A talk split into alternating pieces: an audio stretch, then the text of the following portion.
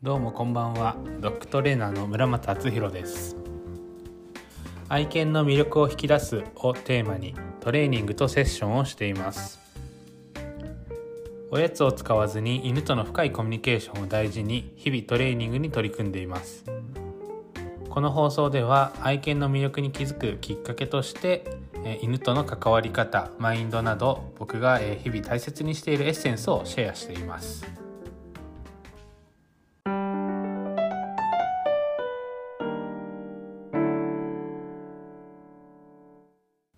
もポッドキャスト聞いていただきありがとうございます。今回は本物を知るというテーマでお話ししていこうと思います。まあ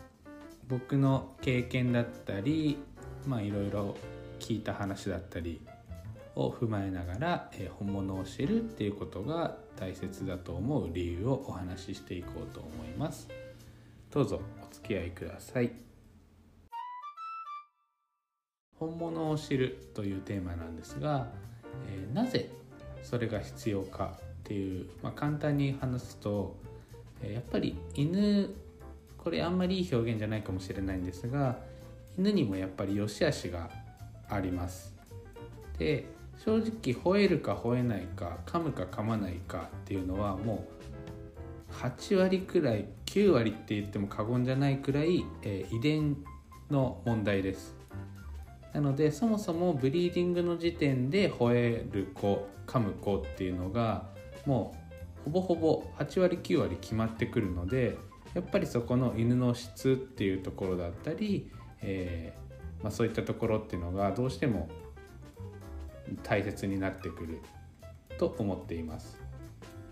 これはそのまあその科学的な遺伝子学的な部分でもそうですし、まあ、その僕の今までの経験、えー、実家がブリーダーだったし、まあ、訓練所だったりっていうところでこうブリーディングを学んできた中でやっぱり遺伝的な要素っていうのが大きくその子の人生に影響をしているっていうのをものすごく感じます。でまあその遺伝的に吠えやすいからしょうがないよねっていうわけではなくてあの遺伝的に吠えやすいんだなっていうところをちゃんと理解した上でどうじゃあ付き合っていくかどういうふうにアプローチしてあげたら理解してもらえるかっていうことを考えていくだけなのでなんでそのまあその良し悪しなんですけど別にその何ていうんですか遺伝的に吠えやすいからダメとかそういうことを言いたいわけではないので、えー、そこを理解してもらえたらなと思います。で、まあ、今回のテーマの「本物を知る」っていう話なんですけどやはりあの例えば芝だったら芝らしい性格とか、えー、プードルだったらプードルらしい、えー、ラブラドールだったらラブラドールらしいっていうことが、えー、その犬種にとってすごく大事なこと。で僕の住んでる、あのアパートの裏の一軒家があるんですけどまあ、そこのお家の方はまあ割と声が大きいのでこう外で話してると聞こえてくるんですねあの部屋の中にいても。であのそこでそのご夫婦が話してたのがジャック・ラッセル・テリアがあのいるんですけどそのお父さんが「えー、なあなあ」っつって「今日なあ」っつってジャック・ラッセル・テリアと出会ったんだけどあれが本当のジャックなんだわっていう話をしてたんですよね。そう。であのー、何回か散歩で出会ったことあるんですけども本当にあの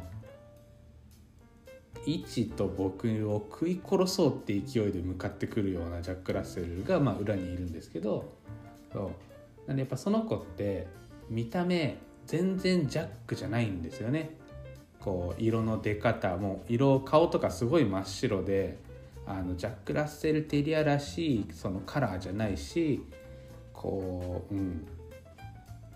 ちょっとまあ違うんですよね。でやっぱりそれをこうそのお父さんも他のジャック・ラッセルと、え見比べた時にあうちの子ってジャック・ラッセルっぽくないなみたいなのをやっぱり直感的に感じたんでしょうね。で、まあ、結果論なんですけどやっぱりあのめちゃめちゃ吠えるしすっごい興奮するしもうなんか食ってかかろうみたいな勢いで来る子なんです。そう。なんでまあその子がさっきみたいに良し悪しではないんですけどやっぱりその見た目からしてもジャック・ラッセルっぽくないっていうところがやっぱりその子にとってのこうそういった部分に吠えるとかっていう部分に現れてるなっていうのはこう比例してるというかっていうのはやっぱりそういった面でも感じました。でまあその本物を知ることによってその比べてうちの子はダメなんだっていうことではなくてそのそのやっぱ本当に血統のいい子っていうのは何もしなくても吠えないし何もしなくても社会性があるし何もしなくてもいいんですよね基本的に。なのでそこの穏やかとか落ち着いてるとか自信のあるっていうそのまあ目に見えないその精神的なメンタルの部分がその本物の子と出会うと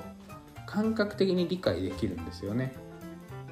その動きが落ち着いてるとかあなんかなんていうんですかお座りが早いから自信があるとかそういうことではなくてこう出会った時にあこの子は違うなっていうその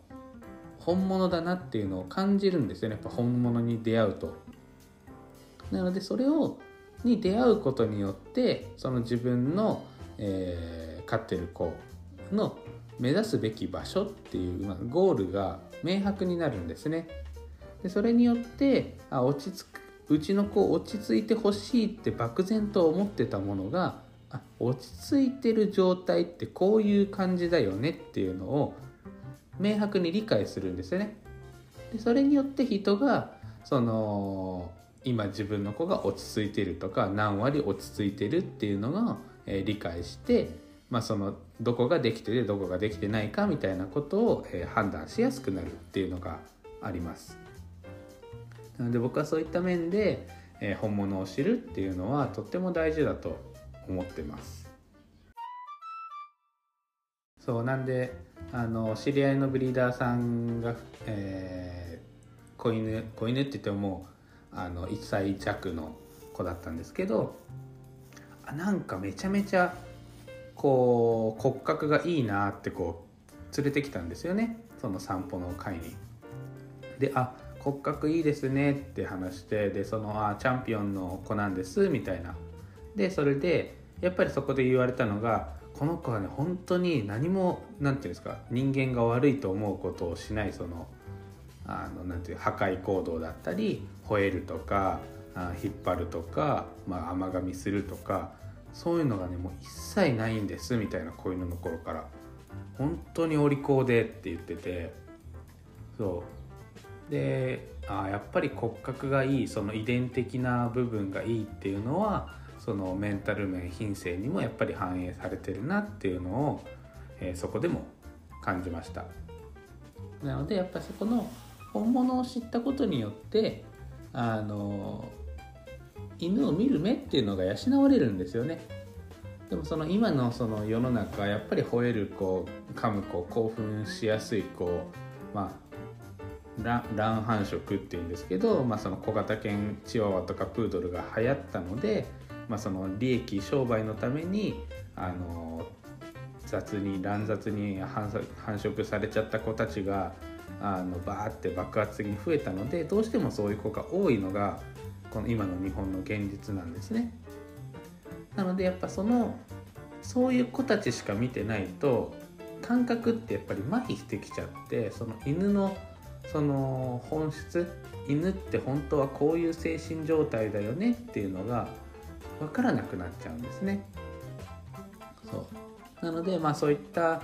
ことを踏まえて、えまあ、本物を知るっていうことを、えー、1回でも体験すると僕はいいなと思ってます。